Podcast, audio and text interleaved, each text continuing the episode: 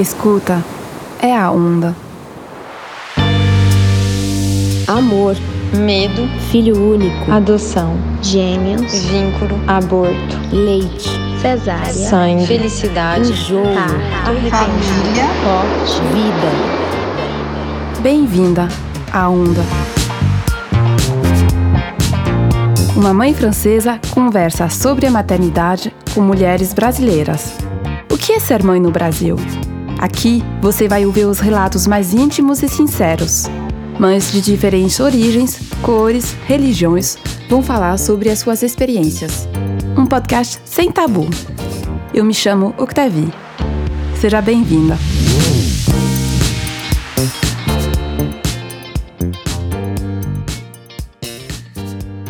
Pauline é francesa, empreendedora e mora em São Paulo.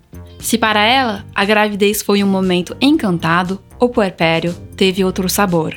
No meio do leite que vaza, dos sangramentos, das regurgitações e das lágrimas, Pauline tentou o impossível: cuidar sozinha da sua filha Ambre e da sua empresa. Com emoção e sinceridade, Pauline conta neste episódio o que poucas falam: as dificuldades dos primeiros meses no papel de mãe.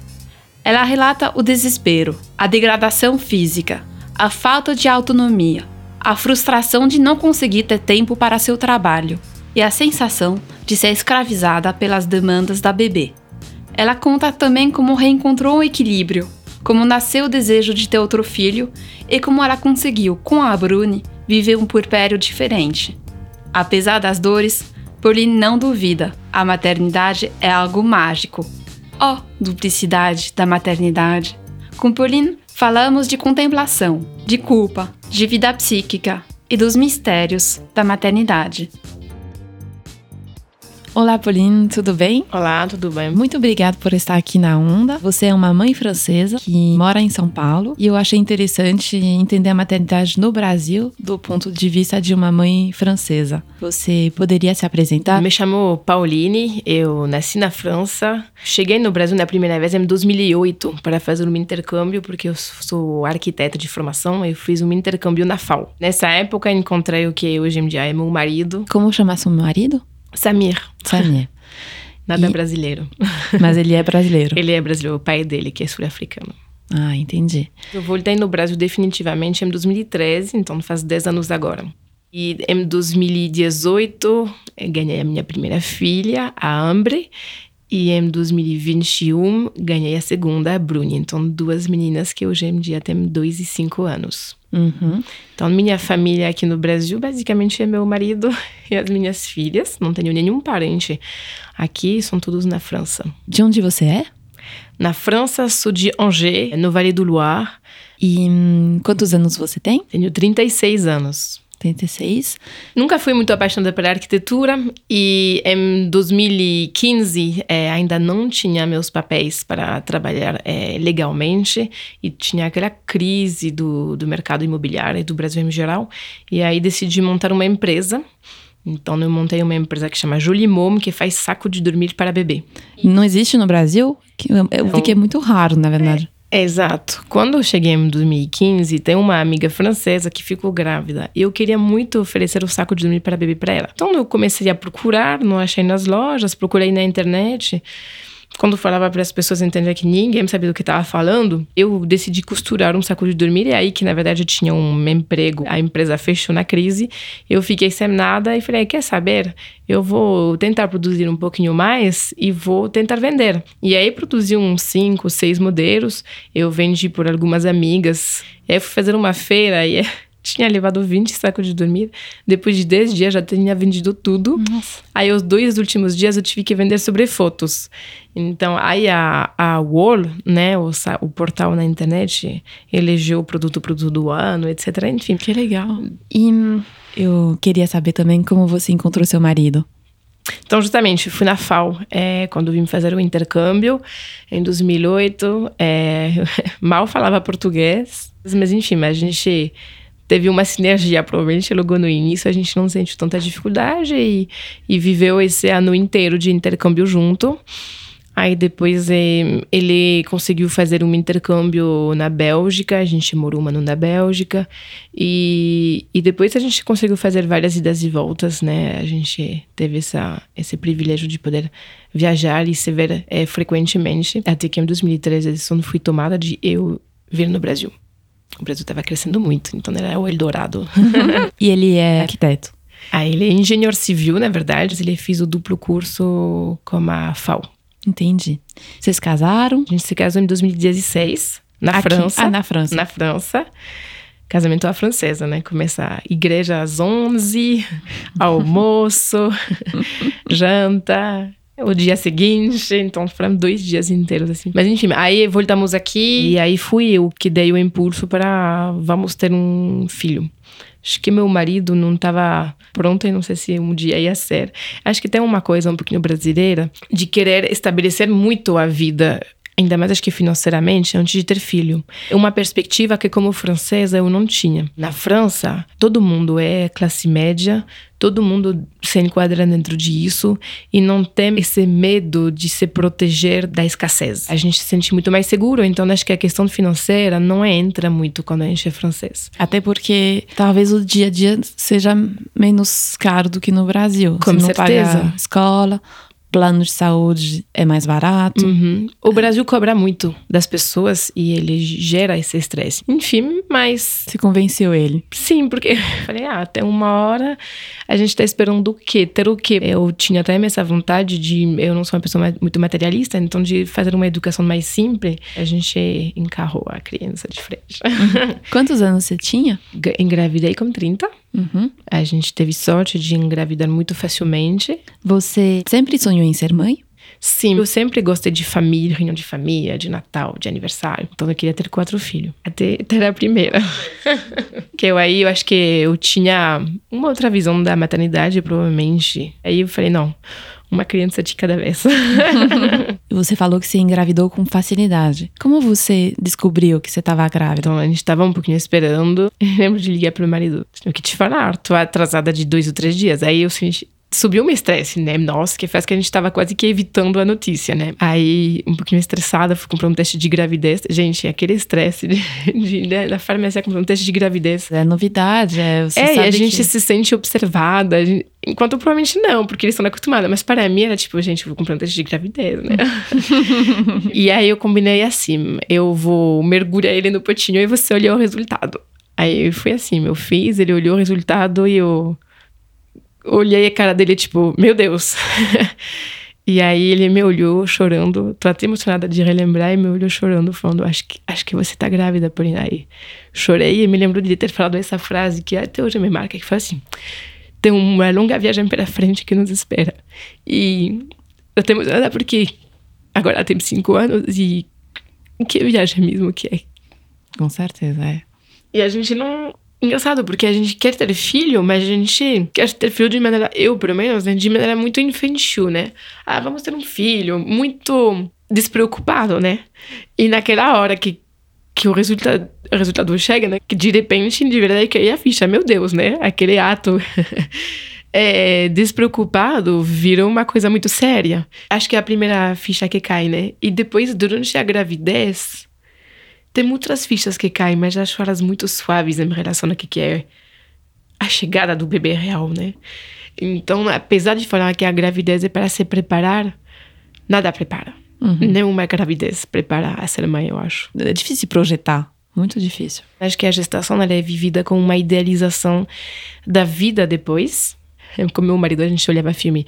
Ah, ela vai estar aqui dormindo do lado. Aí a gente estava comendo. Ah, ela vai estar sentada aqui comendo do lado. Enfim, era, era uma coisa muito quieta que dormia. Eu ficava o que a gente dormindo. queria. Então tinha muita idealização. né? E eu acho que essa questão do parto, ela é engraçada, porque eu acho que a questão do parto deixa cego todo o resto.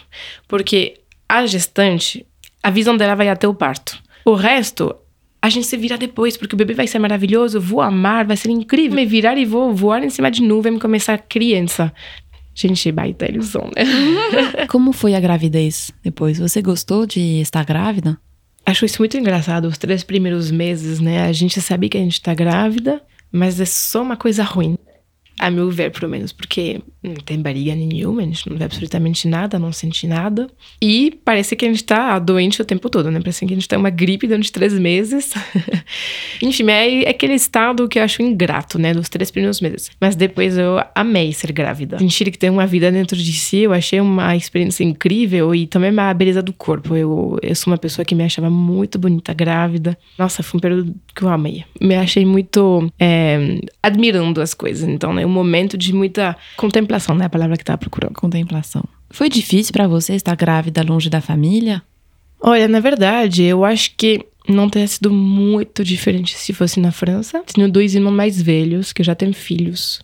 E a decepção não teria acontecido de qualquer forma é que quando a última tá grávida já ninguém mais presta atenção. Foi um não evento para os outros. Isso foi um pouquinho dolorido, porque acho que quando minhas cunhadas foram grávidas, que eram os primeiros, para mim era um evento. Então você estava bem no Brasil, com entusiasmo brasileiro, né? é, tava tava curtindo a minha gravidez mesmo, né? Não, não, não, não compartilhando com os outros, mas sozinha, fazendo meus exames, tocando a barriga, comprando roupa nova. Ia muito no correio, então pegava a fila prioritária. É, é, boba, é, é pouco falar isso, mas isso era o reconhecimento da minha gestação é, olho dos outros, o cuidado dos outros. Você acha que tem mais cuidado dos brasileiros em geral em relação à mulher grávida do que os franceses? Nossa, sem uma sombra de dúvida. Eu tô chocada quando chego na França. Tô chocada. Você chegar no aeroporto brasileiro, você é prioridade para sentar, para fazer a fila, você dá prioridade, as pessoas cuidam de você. Você chegar na França, você pode estar grávida de oito meses, ninguém me liga com você. E na França, simplesmente sai desse princípio. Você não é doente, você é grávida. Então você não precisa ser cuidada. É engraçado também, porque pensando depois na educação do, das crianças, do mesmo jeito que a gente trata a gestação como uma coisa não importante na França, a criança também é deixada um pouquinho mais assim como uma coisa menos importante. Não sei se é menos importante, mas, mas se vira, mas faz a tua vida. Então é, tem uma coerência, né? Sim. Na França parece que a criança tem que se adaptar e aqui no Brasil o mundo se adapta para a chegada de um bebê. Que tipo de grávida você era? Você era do tipo que se informa muito ou que não quer saber? Tinha comprado o livro para seguir dia a dia. você sabia tudo? Ah, sim aquele momento ter que comer ferro porque está fabricando isso, aquele momento ter que aumentar o magnésio porque está fabricando aquele negócio. Como foi o acompanhamento médico aqui? Hum, para mim, muito bom. Eu me lembro quando dei luz, né? Minha mãe que trabalhou no mundo medical, no hospital público francês, ela falou: Nossa, porém, na França nunca você podia ter tido uma gravidez com esse acompanhamento médico e um parto desse. Por quê? Quando a gente cai numa uma classe privilegiada, a gente tem privilégios que fazem com que a vida pode ser até melhor do que na França. Porque a disponibilidade do médico, né? Na França, você tem sua, sua consulta marcada e entre essas duas consultas você não tem acesso ao médico. Se você tem qualquer coisa, qualquer dúvida, você tem que marcar uma outra consulta ou você tem que ir no hospital na emergência. E quando você vai dar luz, você não dá luz como seu ginecologista. Você dá luz como uma pessoa que está de plantão. Isso é a norma. E também o hospital público, ele se degrada na França, né? Então, muito privilégio aqui. Não para todo mundo, mas eu teve sorte de cair nesses privilégios. Então você escolheu o seu médico e você tem um plano de saúde aqui? Tem um plano de saúde, não cobria tudo, mas cobria uma parte. O que, que você teve que pagar a parte? Tinha extra, né? É, não reembolsava tudo, então já cada consulta, mas depois a anestesista, a enfermeira obstetra e a ginecologista e acho que é isso. Você tem um reembolso, mas de uma parte só, né? Uhum. Teve um custo alto no final? Eu acho que custou 15 mil reais. Bem mais alto do que na França, né? Onde tá de graça. É. Tinha até uma humanidade no parto, nunca dei luz na França, mas que eu acho que é mais usante na França. De novo, ué, está dando luz, e daí? É normal. As mulheres estão dando luz há milhões de anos. O que, que você tá. eu não fiz isso há milhões de anos. E acho que o Brasil vê isso como um momento excepcional para, para a mulher e deixa ela viver isso como um momento excepcional. Como você escolheu a maternidade? De novo, é, sendo privilegiada, pensando nas três que tinha, né? Einstein, San Luís Promatri, minha médica preferava o Einstein. Eu fui lá. E além desse acompanhamento médico, você fez outras coisas? Fiz um pouquinho de fisioterapia pélvica. E fiz também uma coisa que não existe no Brasil, que se chama aptonomia. É não raro... existe aqui? Não, não ah. existe. Ah, então pode contar palavra. como que é? o que que é? É uma prática, acho que criada na Alemanha, onde um, a gente cria um, uma, um relacionamento privilegiado entre os pais e o bebê, incluindo o pai, incluindo o pai fortemente. E foi muito legal, porque na época tinha uma francesa, então, que era, ela estava sage-femme, Parteira. parteira, exato. Né, criando todo um ambiente de, de calma em torno da mãe, de comunicação. Juro pra vocês, gente. Meu marido, né, como os toques que ela aconselhava, tocava minha perna, o bebê mexia. Era muito incrível. Ele mudava de lado, ia para o outro lado e a gen- o bebê girava para se virar para o pai. Então é uma coisa incrível onde o, o bebê percebe que a gente entra em contato com ele, ele sente essa presença.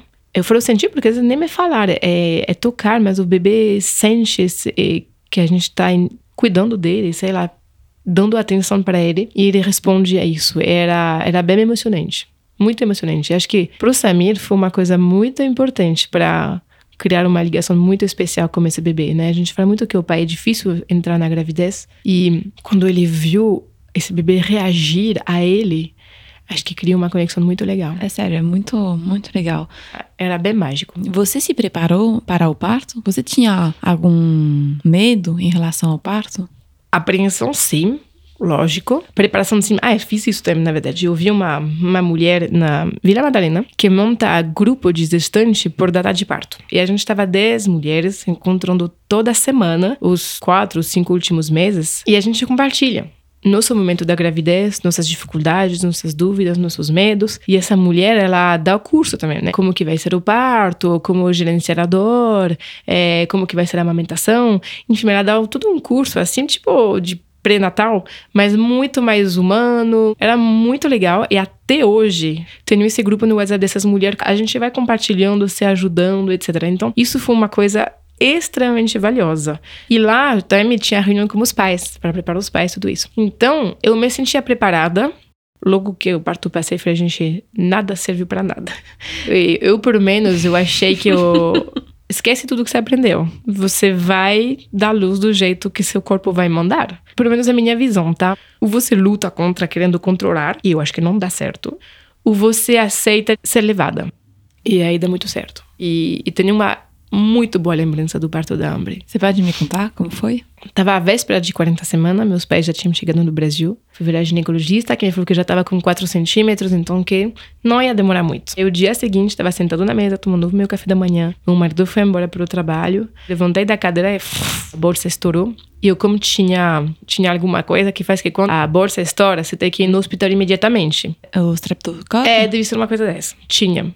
Positivo. Então não podia esperar. Tem risco de infecção, é isso? Isso, isso, ter que tomar um antibiótico. E a gente foi pra lá. Chegando lá, não tava desencadeando nada, desde as 8 da manhã, às 11 da manhã, então começaram a colocar um pouquinho de ocitocina. E acho que isso foi uma coisa positiva, teve uma evolução muito das contrações muito lenta. Então eu consegui entrar dentro aos poucos e já aumentando aos poucos, mas eu consegui entrar nesse parto justamente. E aí meu lugar fui numa bola de pilates embaixo do chuveiro. E aí eu fiquei lá sentada. Eu me lembro que pegava aquele negócio de chuveiro, eu colocava na minha. Gente, é coisa de zumbi, gente que vai parir, mas eu colocava o chuveiro na boca, eu deixava a água escorrer da boca pelo, pelo corpo acima. E aí quando a, a contração na, via, eu olhava meu marido nos olhos assim, eu não piscava mais. Até passar, aí passava, eu parava. Aí eu conversava com todo mundo. Uhum. Aí voltava, concentra, pega o braço do marido, olha nos olhos, ah! e fui levando assim. Aí tem uma hora que fiquei com frio, entrei na banheira. E lá me lembro, eu lembro porque eu olhei até hoje de falar entrar as contrações. Gente, tô fazendo cantos difônicos. Gente, sei lá, eu pirei que tava cantando maravilhosamente lá. Eu ficava fazendo isso. Aí o, o, o, anestesista veio, mas ficou olhando. Meu marido tava achando a coisa insuportável, porque eu, eu gritava muito. E eu Agarrava? Agarrava muito ele, até acho que cheguei a machucar e tudo isso. E ele falava pra ginecologista, mas ela não quer pegar uma anestesia. E a ginecologista falava, não, ela não pediu, deixa. Deixa ela gerenciar. Nunca nem passou pra minha cabeça. Eu vi quando eu estava aqui, mas nem passou pra minha cabeça, porque tava gerenciando muito bem o negócio. Você tava bem, na verdade. Você tava, Tava muito- sofrendo, mas você não tava Mas morrendo tava, de tava dor. lidando, porque aqueles momentos que tava doendo, eu conseguia ir no outro lugar. Mas não tomar anestesia era seu desejo? tava levando, nem, nem passou pra minha cabeça, porque tava. E quando a dor chegava, eu tinha a minha gestão da dor. E uma depois da outra, eu nunca senti necessidade. E o É que- anestesista respeitou isso. Ele nem. Nem perguntou. Ela me falou assim, a ginecologista, Pauline, é, acima a sua filha não vai sair, porque você tá, como períneo, né? Muito contraído, você tem que relaxar. Aí, gente, tipo, relaxar nessa hora não sabia o que que significava. E minha filha tava, como que é? Normalmente o bebê olha pra baixo, né? A Isso. minha tava virada, ela olhava pra cima e em vez de ter as costas à esquerda, ela tinha as costas à direita. Enfim, ela tava numa orientação que não é problemática, mas que ela se apresenta com um perímetro cerebral Maior. um pouquinho maior. É mais delicado. É, um pouquinho mais difícil, mas nada impossível. E aí, que já tava 10 centímetros, eu peguei uma anestesia leve, porque eu continuava sentindo as contrações. E aí, fiquei duas horas me expulsivo. Uau. Não saía, não saía. A gente tentou de cócoro, a gente tentou, né, no, em todas as posições possíveis do mundo. Aí, a minha filha começou a cansar um pouquinho. Aí a médica falou: não, a gente vai fazer uma episiotomia um pouquinho para facilitar a saída. Aí, aí em dois vezes ela, ela saiu. E como foi o encontro? Então foi bem rápido, porque justamente como ela estava cansada, eu não tenho muita lembrança desse encontro. Eles colocaram sobre mim, mas eu não tenho nem essa visão, não lembro dessa parte. E rapidamente eles pegaram. Meu marido tem mais lembrança, porque ela estava chorando no colo do pediatra, né? E aí meu marido falou: Ambra, papai tá aqui. e ela parou de chorar e olhou para ele. Talvez efeito da pneumonia, talvez. Aí ele tá muito marcado com isso, porque, de novo, né? Ele foi pego como pai, né? Para ela. ela adotou ele e ele se rendeu. E aí depois eu me lembro, me lembro muito bem da primeira mamada dela. Você queria amamentar? A amamentação é uma outra questão. Era uma comodidade. Eu tinha leite, não tinha dor, estava à disposição, trabalhava de casa. Pra que procurar dificuldade, né? Então, colocava no peito e mamava. Mas eu nunca gostei de amamentar. O que, que você sentia na hora de amamentar? É, até hoje, eu repensando muito no puerpério da Ambre, que é uma coisa que eu vivi muito mal. Até hoje, acho que ele é um pouquinho traumático pra mim, porque eu voltei para casa com esse bebê, e então, tenho uma empresa, e a empresa nunca parou. Então, não teve é, licença maternidade. Você trabalhou até o parto. Até o dia do parto, e o dia do parto. Não o dia do parto, mas o dia seguinte do parto, eu tava no meu celular, no quarto do hospital, respondendo o cliente. E aí que eu vejo hoje, né, é, aquelas fichas que caíram antes, o dia do parto não caiu minha ficha. Eu queria manter a minha vida. Meus pais estavam aqui a primeira semana e cuidaram da minha filha com o maior prazer. Até me falaram: não, Paulina, a gente vai te ajudar, pode fazer as tuas coisas, a gente cuida dela. Eu só colocava para amamentar e ia fazer a minha vida, né? Então teve gente comigo durante duas semanas. Terceira semana, meus pais já tinham ido embora. Meu marido saía de casa às 8 da manhã. Chegava às 19, 19 e 20 em casa. A partir do momento que ela teve três semanas, eu ficava sozinha o dia inteiro com ela. Das 8 às 19, tendo que fazer meu trabalho no mesmo tempo. E aí não deu certo. Meu marido teve algumas palavras infelizes comigo. Mas do que, que você tá reclamando? Eu adoraria estar aqui. Você queria tanto.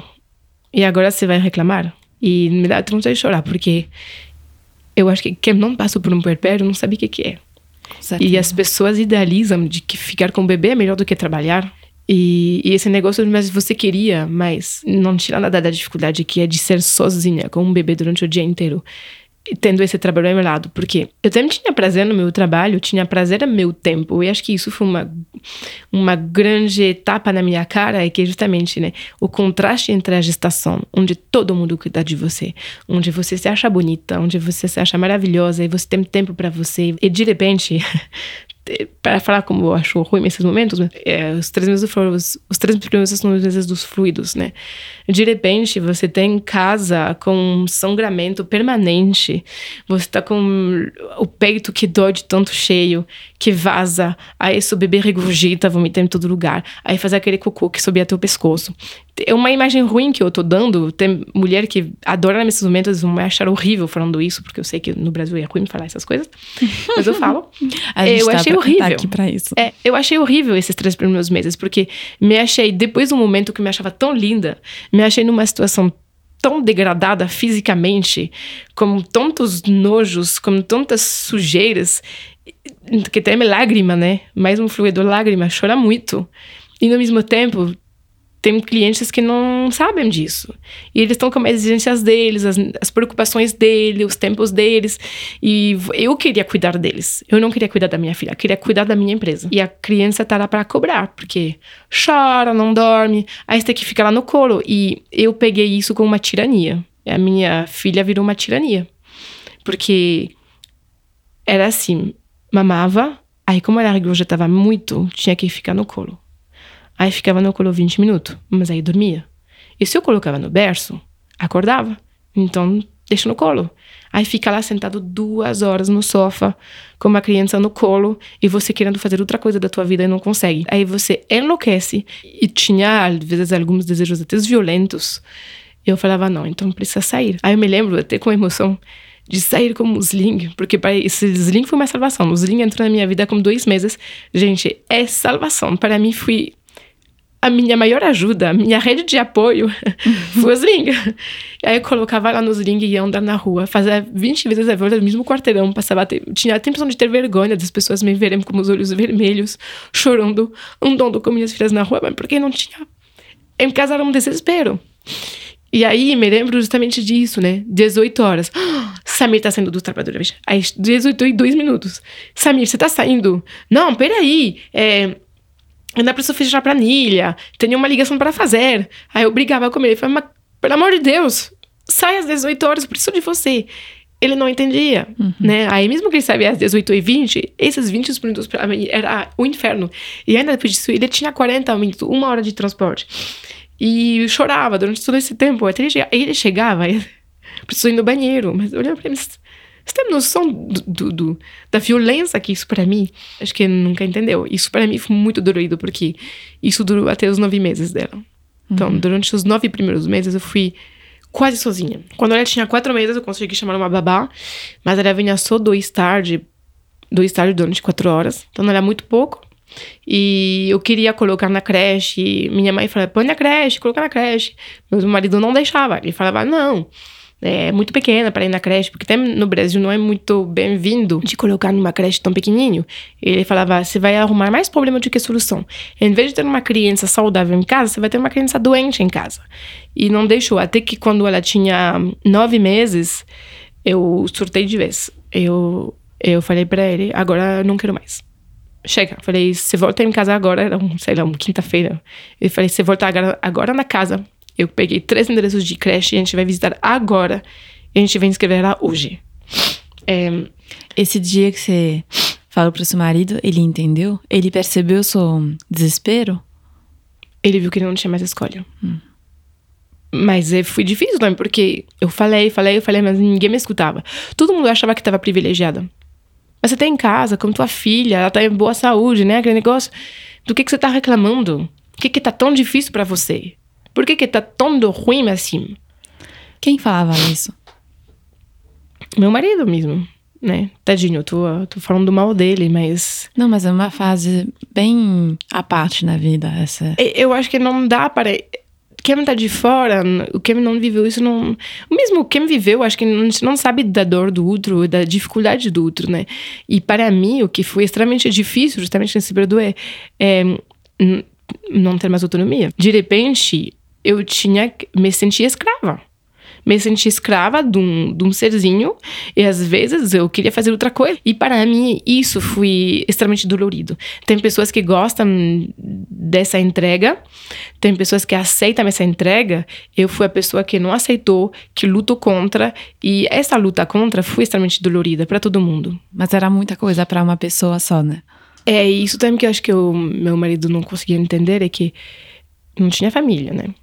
Então, acho que quando a gente tem família, a gente grita socorro, pelo menos o sábado e domingo, alguém conseguir chegar, ou à noite, alguém conseguir chegar, mesmo que durante o dia trabalha, mas a gente consegue ter ajudas, pescar ajuda na, na, na nossa rede. Aqui não tinha. Foi muito difícil, muito dolorido, mas mesmo que seja dolorido, tenho lembranças. Você passou muito tempo com ela? Muito. Excessivo, né? Mas muito tempo. E durante esse período, tinha alguma coisa que te alivia? Uma pessoa com quem você falava, uma coisa que você fazia. Ah, você ia passear com o sling, mas tinha Isso não coisa? era um alívio, era um era para uma necessidade. Uma necessidade. Então é engraçado porque tem essa parte emocional que eu falo hoje, mas eu acho que na hora não sempre vivi assim, desse jeito. Uhum. Talvez eu tô fazendo um concentrado dos momentos ruins. Em março, que eu coloquei ela na, na escola, meu avô fale... ela nasceu em junho, né? Meu avô faleceu em setembro. Aí eu aproveitei o gancho, vou na França. Aí eu fui na França uma semana só. Foi uma semana só, mas eu fui na França essa semana. Sozinha? Não, como, sabia, a gente foi nos três. E fui, gostei de apresentar minha filha, foi muito bom. Meus pais remarcaram uma viagem para novembro, então eles vieram umas duas ou três, duas semanas, talvez três semanas, em novembro. Em dezembro, a família do Samit tinha uma viagem marcada no navio, então a gente foi duas semanas no navio. E depois eu voltei na França em fevereiro. Então, apesar de tudo que eu tô falando, teve quatro episódios onde fiquei com gente durante duas ou três semanas, que deu uma, provavelmente uma aliviada, né? Parênteses, onde eu uh, podia respirar um pouquinho. E a outra coisa, eu já fazia análise, então eu me lembro muito disso, porque eu falei para o psiquiatra depois. Falei, engraçado, eu tenho uma péssima memória do, do puerpério da, da Ambre, mas eu tenho a impressão que eu vinha aqui cada semana falar que tá, tava tudo bem, no sentido que tava tudo dentro do normal. E ele me respondeu assim, sim, era isso mesmo, mas não é por isso que não era, que não era difícil. Então eu acho que Hoje eu tô muito traumatizada de tudo isso, mas que do, durante o dia a dia, apesar da dificuldade dos choros, eu encarava isso como uma coisa normal também. E falava para ele as minhas fantasias violentas, eh, de, de, de remorso, dessas coisas. Então eu acho que já, né, que fala que falar já é uma é uma coisa que protege, né? Uhum. E à noite a Ambre uh, acordava? Muito. quem cuidava? Então, é isso. Meu Deus, meu marido vai tomar na cara um pouco de novo. Mas, não, os três primeiros meses, a gente acabou dormindo no quarto dela. Então, levantava, dava de mamar na cama.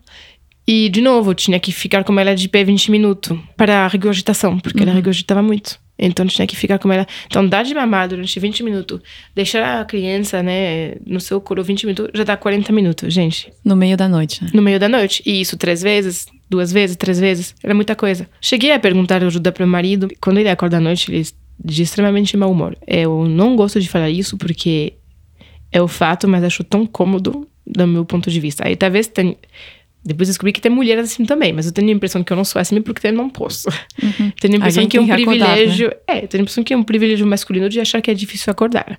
Ai, desencanei e falei, bom, deixa fazer mesmo, né? Vou, vou me virar, né? Porque já que a gente se sente criticado, ou a gente sente que a gente está reclamando demais, ou que a gente não pode reclamar, então quer saber? Então vou me virar, né? Então, no final das contas, a gente acaba assumindo por, por uma certa facilidade. Mas a consequência também é que você teve uma grande privação de sono, né? A gente se acostumava, viu? E aí, quando ela tinha quase dois anos, ela começou a dormir a noite inteira. Mas. É. Durou dois anos. É, mas depois não, não amamentando, né? Então, depois de um tempo, ela acordava, mas voltava a dormir mais rapidamente, às vezes no colo, às vezes não. Então, depois eh, foi mais variado, mas ela acordava ainda duas vezes, até que de repente fui zero. Mas entre a Ambre e a Bruni, nunca, nunca mais dormi uma noite inteira. E quanto tempo você amamentou? A Ambre amamentei até um ano e quatro meses, mas não foi militância, não.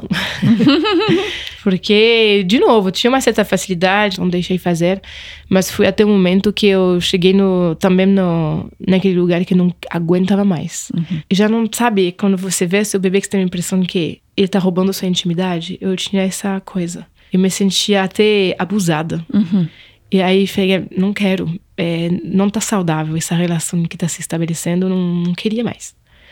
Aí eu falei para a Ambre, Ambre, é a última vez, mamãe não quer mais, nunca reclamou. Nunca reclamou, tá vendo? As crianças é. entendem. É. Você comentou que você deixou então a Ambre com nove meses na creche, é isso? Isso. E a partir desse momento você melhorou? Sim, nossa, eu Aí que inverte, eu não lembro. não lembro mais da vida depois disso, mas é, era um alívio de ter um momento onde eu sabia que ela estava na escola, é um momento de um silêncio extremo sem risco de perturbação. Uhum. E isso trouxe muito mais equilíbrio. Ter um tempo para mim. Acho que ela ia à tarde no início, então ficava de manhã com ela, eu ficava à tarde sozinha. Fui muito mais leve. É, não sei se a gente vai chegar lá, mas para minha outra filha, É tudo ao contrário. Ah, sim, vamos. Eu justamente queria saber como nasceu o desejo de ter um outro filho. Como e quando? A Amber já tinha dois anos. Acho que para mim, para mim, dois anos é o final do puerpério.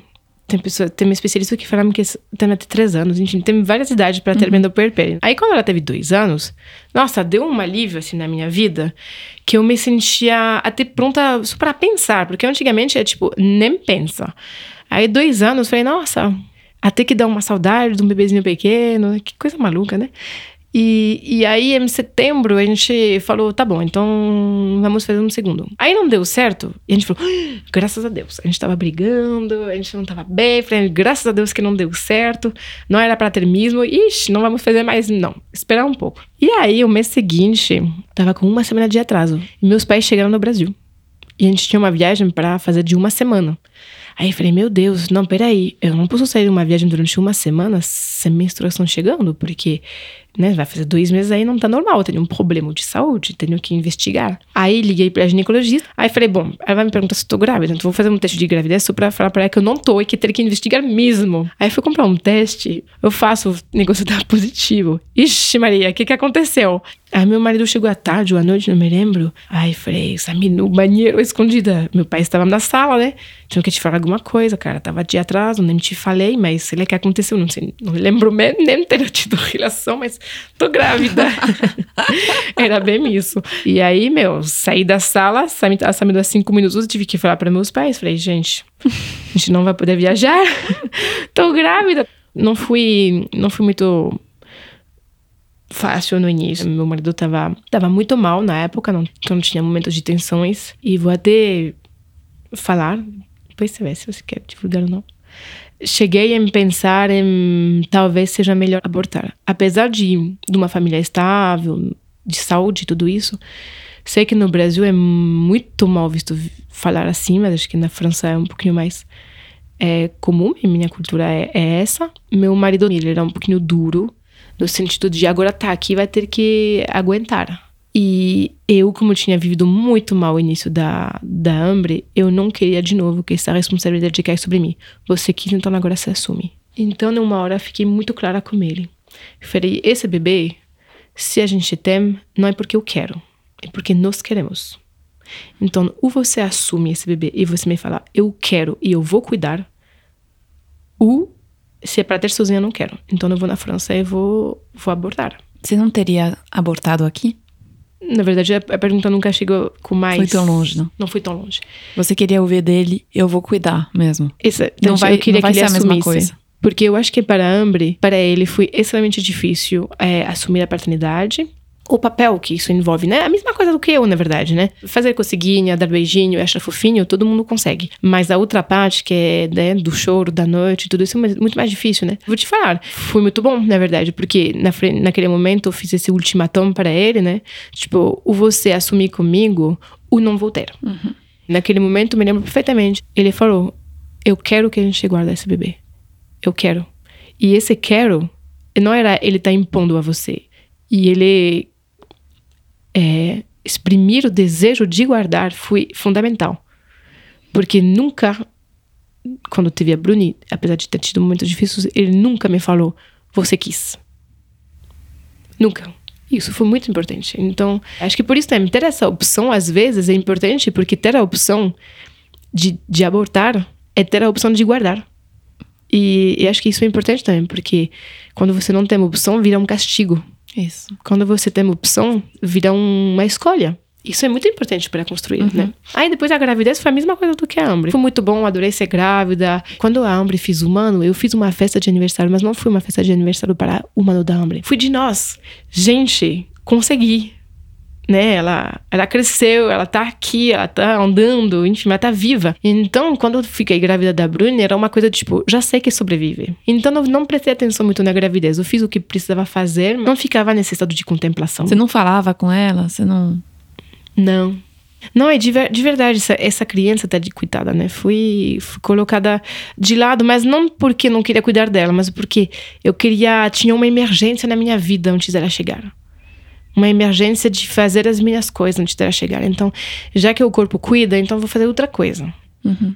E aí, meus pais tinham que chegar na semana 39. Meu, quando chegou 36 semanas, aquela criança que eu não tava nem prestando atenção, na médica tava com 4 centímetros, há 36 semanas. Sem nenhum sintomas. Não. E no final das contas, meus pais chegaram. Meu Deus, e nada dessa Bruni chegar, nada dela chegar. E comi gengibre, e comi canela, e fiz bola de pilates, e não sei o quê. Meu, eu fiz de tudo e não nascia.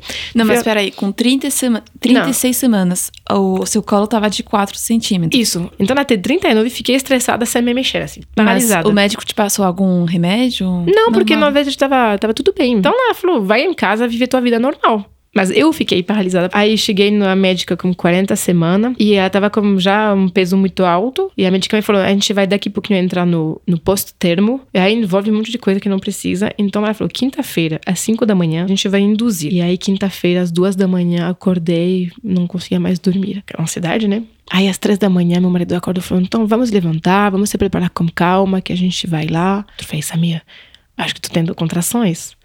Aí meu marido já ficou estressado. Então vamos, vamos embora. A gente largou tudo, foi embora. Aí no carro comecei a ter contrações mais fortes, mas meu, cheguei no hospital, tinha tido quatro contrações, cujo, tipo, duas doloridas. Aí deitei na maca, tava com 7 centímetros. O privilégio. O privilégio gigantesco. Aí Sem ter- estourou a sem, sem muita dor. Nenhuma. Nenhuma. Fá, tinha duas contrações, nada. E, e aí a bolsa estourou, e aí ficou muito dolorido. Estourou sozinha? Estourou, é, como 7 centímetros, uma contração, quando fazendo o cardiotoco, estourou. Aí ligaram para a médica em emergência. Aí não tinha quarto de parto, enfim, tinha que limpar um quarto lá para colocar à disposição. Então, tinha muita coisa acontecendo em volta. E aí eu não conseguia entrar dentro. Aí me lembro, coisa de louca também, mas o perfume da enfermeira estava maravilhoso, gente. Aí eu mergulhava no pescoço, a cada contração no pescoço da enfermeira e ficava lá, ah, cheirando o pescoço. Enfim. Aí a mulher, tem que tirar a roupa para colocar a blusa. Aí, meu, eu com 8 centímetros, contrações doloridas, tendo que tirar a blusa para colocar um negócio. Aí liga o chuveiro, tá quente, tá frio, como que tá a temperatura, não sei o quê. Aí enferme... ah, uma outra pessoa chegou, ai, peraí, tenho que fazer o, um acesso venoso, sei lá o quê. Aí, sabe, não, não me deixaram entrar nesse parto. Não me deixaram entrar. E aí, depois de meia hora, falei, gente, não, não vai dar. Eu Você não tá senti que legal. não ia dar. Não, falei, gente, não, não tô conseguindo entrar, não consigo me concentrar. Muita agitação, tava dolorido, tava ficando nervosa. E era a mesma médica, o mesmo hospital. Mesmo, tudo igual. Mas eu chegando num estado diferente. Cheguei num estado muito avançado. Não consegui me deixar ir. E aí foi muito ruim. Aí eu pedi anestesia. Aí, meu, fiquei lá olhando pro meu marido durante uma hora, né? Olhando o teto do hospital, esperando a coisa. A médica voltou, já tava com 10 centímetros. Falei, tá bom. E aí ela falou, agora pode fazer força. Aí também, como ela fazia 4,2 kg, né? Me rasgou um pouquinho, então ela acabou de novo fazendo uma episiotomia. E saiu assim. Lacerou ou Não, ia cortaram? lacerar, mas eu tinha uma cinco laceração diferente e ela preferiu controlar do que deixar um monte de laceração. Uhum. Então a gente fez uma episiotomia e saiu. E peguei no colo, me lembro dela chorar e falar: Nossa, gente, que grito mais lindo do mundo. A Bruni foi extremamente tranquila no hospital, gente. A gente ficou olhando filme com meu marido na TV. E chegando em casa, já tinha contratado uma pessoa que vinha três dias por semana fazer comida, fazer a roupa. Meus pais estavam aqui ainda durante duas semanas. Isso, contratar alguém foi- fez parte do, do contrato com seu Fiz, marido? Fiz. Falei, cara, dessa vez no way. A gente vai contratar alguém. Mas ele tava de acordo. E aí, meus pais foram embora, Samir voltou a fazer as coisas dele. E aí tinha essa Luciana, que tava em casa cuidando três dias por semana. E aí, como eu tava muito traumatizada da, da hambre, eu fiz o contrário. Entreguei. Eu não me lembro do primeiro ano da Bruni. Eu não tenho lembrança. Ainda bem que tem algumas fotos, porque eu não tenho lembrança. Eles me davam para mamar. A Bruni é especial no sentido que ela fazia mamada de 5 minutos estourando e nada mais do que isso. Cada duas horas, três horas, sei lá. Só dos 5 minutos. Então, mamava 5 minutos, entregava. Mamava 5 minutos, entregava. Eu não E ela via dormia ela. facilmente. Não, mas não era eu que cuidava Uhum. Dormia no colo da, da Luciana, ou a Luciana levava para passear, enfim. A Luciana que fazia essas coisas. E aí, os dois dias que ela não tava lá, chamava a minha sogra. A minha sogra ficava o dia inteiro com ela. Me entregava para mamar e me entregava de volta. Ou seja, você respeitou seus limites. Mas acho que foi um pouco uma resposta extremista ao que eu tinha vivido com a Ambra. Apaguei. O primeiro ano eu apaguei. Você não tem lembranças de coisas difíceis como de coisas Não. legais, bonitas.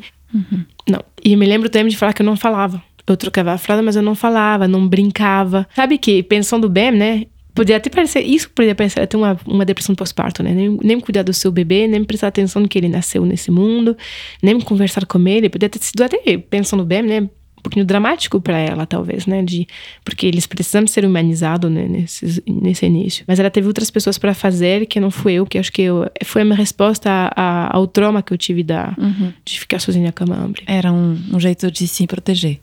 Sim, eu não. Você colocou uma distância. Eu, porque eu não queria reviver aquele momento. Simplesmente entreguei. Entreguei ela. Mas enfim, não tinha ninguém de final de semana. Então, sábado e domingo eu tava lá, à noite eu tava lá, antes da babá chegar eu tava lá, pro jantar que eu queria ficar pra dormir era eu. Então, não, teve muitos momentos com ela. Mas não aproveitei. E nem ficou ruim, ficou simplesmente passou. Foi pra você um momento de sobrevivência. É, eu categorizei o negócio. Eu não gosto de recém-nascido. Uhum. Para mim, recém-nascido é muito difícil e até uma ano de idade me sinto muito escravizado por esses bebês. E eu tenho dificuldade de, dessa postura. E o que você fazia quando você deixava a Bruni com sua mãe, sua sogra, a Luciana? Meu trabalho. E Você estava feliz lá? Sim. Eu gosto porque não é um trabalho intelectual muito grande, assim, não é uma, um alimento intelectual, meu, minha empresa, mas é uma coisa que, que roda, que se organiza, que, que enfim, e é que muito te dá gos- prazer. É muito gostoso. Então você vê quando você tem um bebê do seu lado que te rouba a sua, a sua vida, um pouquinho dura nas palavras, mas é assim que vivia as coisas. Era meu escapatório. Essa empresa era meu lugar, onde eu sou, sou viva, onde eu sou eu que decido, eu que eu faço o meu ritmo, eu que estou no comando. Na maternidade não estava no comando. No fundo, você viveu indo para o seu trabalho nesses primeiros meses, você viveu a vida de um pai, né? Exato. Exato. Olha só. Nunca tinha parado para pensar. Exato. Confortável. Gostou. Mas, exato. Nossa, nunca parei para pensar. E olha o quanto você se cobra. E os pais não, não tem essa culpa. Alguns reclamam, alguns, claro que sem saudade da, do filho, querem criar vínculo mais cedo. Mas, né, nem, nem todos. Uhum. Vocês não têm plano hoje de ter um, um terceiro filho. E ela acabou de fazer dois anos, às vezes a gente já volta a falar brincando. Não seria razoável ter um terceiro, eu acho. Mas você tem o desejo? Mas, porém, eu não consegui ainda fazer o luto de gestar, de ter bebês. Sabe, você viu tudo que eu falei, apesar disso, né? De ter bebês, de ter uma criança, de, de criar um ser humano, de ver crescer, porque porque a magia do bebê, apesar de todas essas dificuldades que a gente falou aqui, de todas essas complexidades, né? Criar uma vida, ver um sorriso, ver uma criança aprender a andar. Gente, me emociona também de falar, porque também é extraordinário, né? E a maternidade também esses, esses mistérios de quantos cansativos, exaustivos, frustrante, é, duro, é, que é tem uma coisa extraordinária que a gente não, que não tem palavras para explicar. É muitos extremos na maternidade. Eu ainda não fiz esse, esse luto desse extraordinário. Por enquanto eu deixo. As roupas estão guardadinhas. Tá aberto. Tô me mudando de casa, mas acho que vou deixar a cama na garagem guardada. mas veremos. Tem uma coisa que eu queria acrescentar. A gente tá falando aqui entre nós, mas às vezes acho. Passa um pouquinho de vergonha no Brasil. Eu tô falando como tudo isso foi muito difícil para mim. Num país onde eu sei que é tão difícil para muita gente, né? Então, como eu falei, eu acho que na minha jornada teve muitos privilégios, né? Tecnicamente, foi tudo muito perfeito e sem nenhuma dificuldade. Mas, né, é, infeliz, infelizmente, na verdade, felizmente, né, é, não tudo faz a, o estado psicológico das pessoas, né? certeza. Eu reconheço também que em torno de mim teve toda essa sorte. Então, eu queria, queria falar isso porque também eu penso em todas essas pessoas que, para quem tecnicamente, falo tecnicamente porque também tanto do, do fisiológico quanto da parte familiar, financeira, do companheiro presente e tudo isso. Apesar de tudo que eu falei, tem pessoas que não têm nada de tudo isso e para quem a dificuldade é imensamente maior e a capacidade de poder reclamar é imensamente menor do que a minha. Entendo o seu ponto, mas a gente não é igual em frente a uma vida psíquica, né? É, e afetiva. Então, cada um vai descobrir é, isso tendo filhos. E acho que a experiência da maternidade é, é uma experiência altamente psíquica e afetiva. E Nossa. você descobre umas coisas que você não sabia. Em alguns pontos, é independente da condição social e da ajuda que você tem. Né, Como você falou, cada um tem a sua história, tem suas bagagens. E a minha bagagem me levou a essa, esse puerpério que eu fui muito dolorido. É dolorido, mas como é bom crescer como pessoa. Tenho certeza que tô me transformando numa pessoa melhor, né? Muito obrigada por, pela sinceridade. Esse relato é, é muito rico. Eu vejo uma mãe que tem uma reflexão muito profunda sobre a maternidade. Com certeza, isso traz consequências muito boas. Obrigada por ter me chamado e compartilhar essa história com você. Foi um prazer. Chegamos ao fim desse episódio. Espero que você tenha gostado. Você pode apoiar a Onda enviando o episódio para sua amiga, irmã, mãe ou dando cinco estrelinhas. E não esquece de seguir a Onda no Instagram, onda.podcast. Até a próxima Onda.